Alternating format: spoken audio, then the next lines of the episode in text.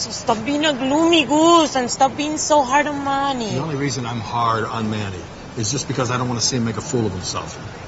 同学们想不想知道英语当中怎么表达出洋相呢？I don't want to see him make a fool of himself. 我呢不想看他出洋相。I don't wanna see him make a fool of himself. I don't wanna see him make a fool of himself. 英语当中什么叫做 make a fool of somebody? To trick someone or make them appear stupid in some way. 开玩笑，捉弄别人，让别人看起来很蠢。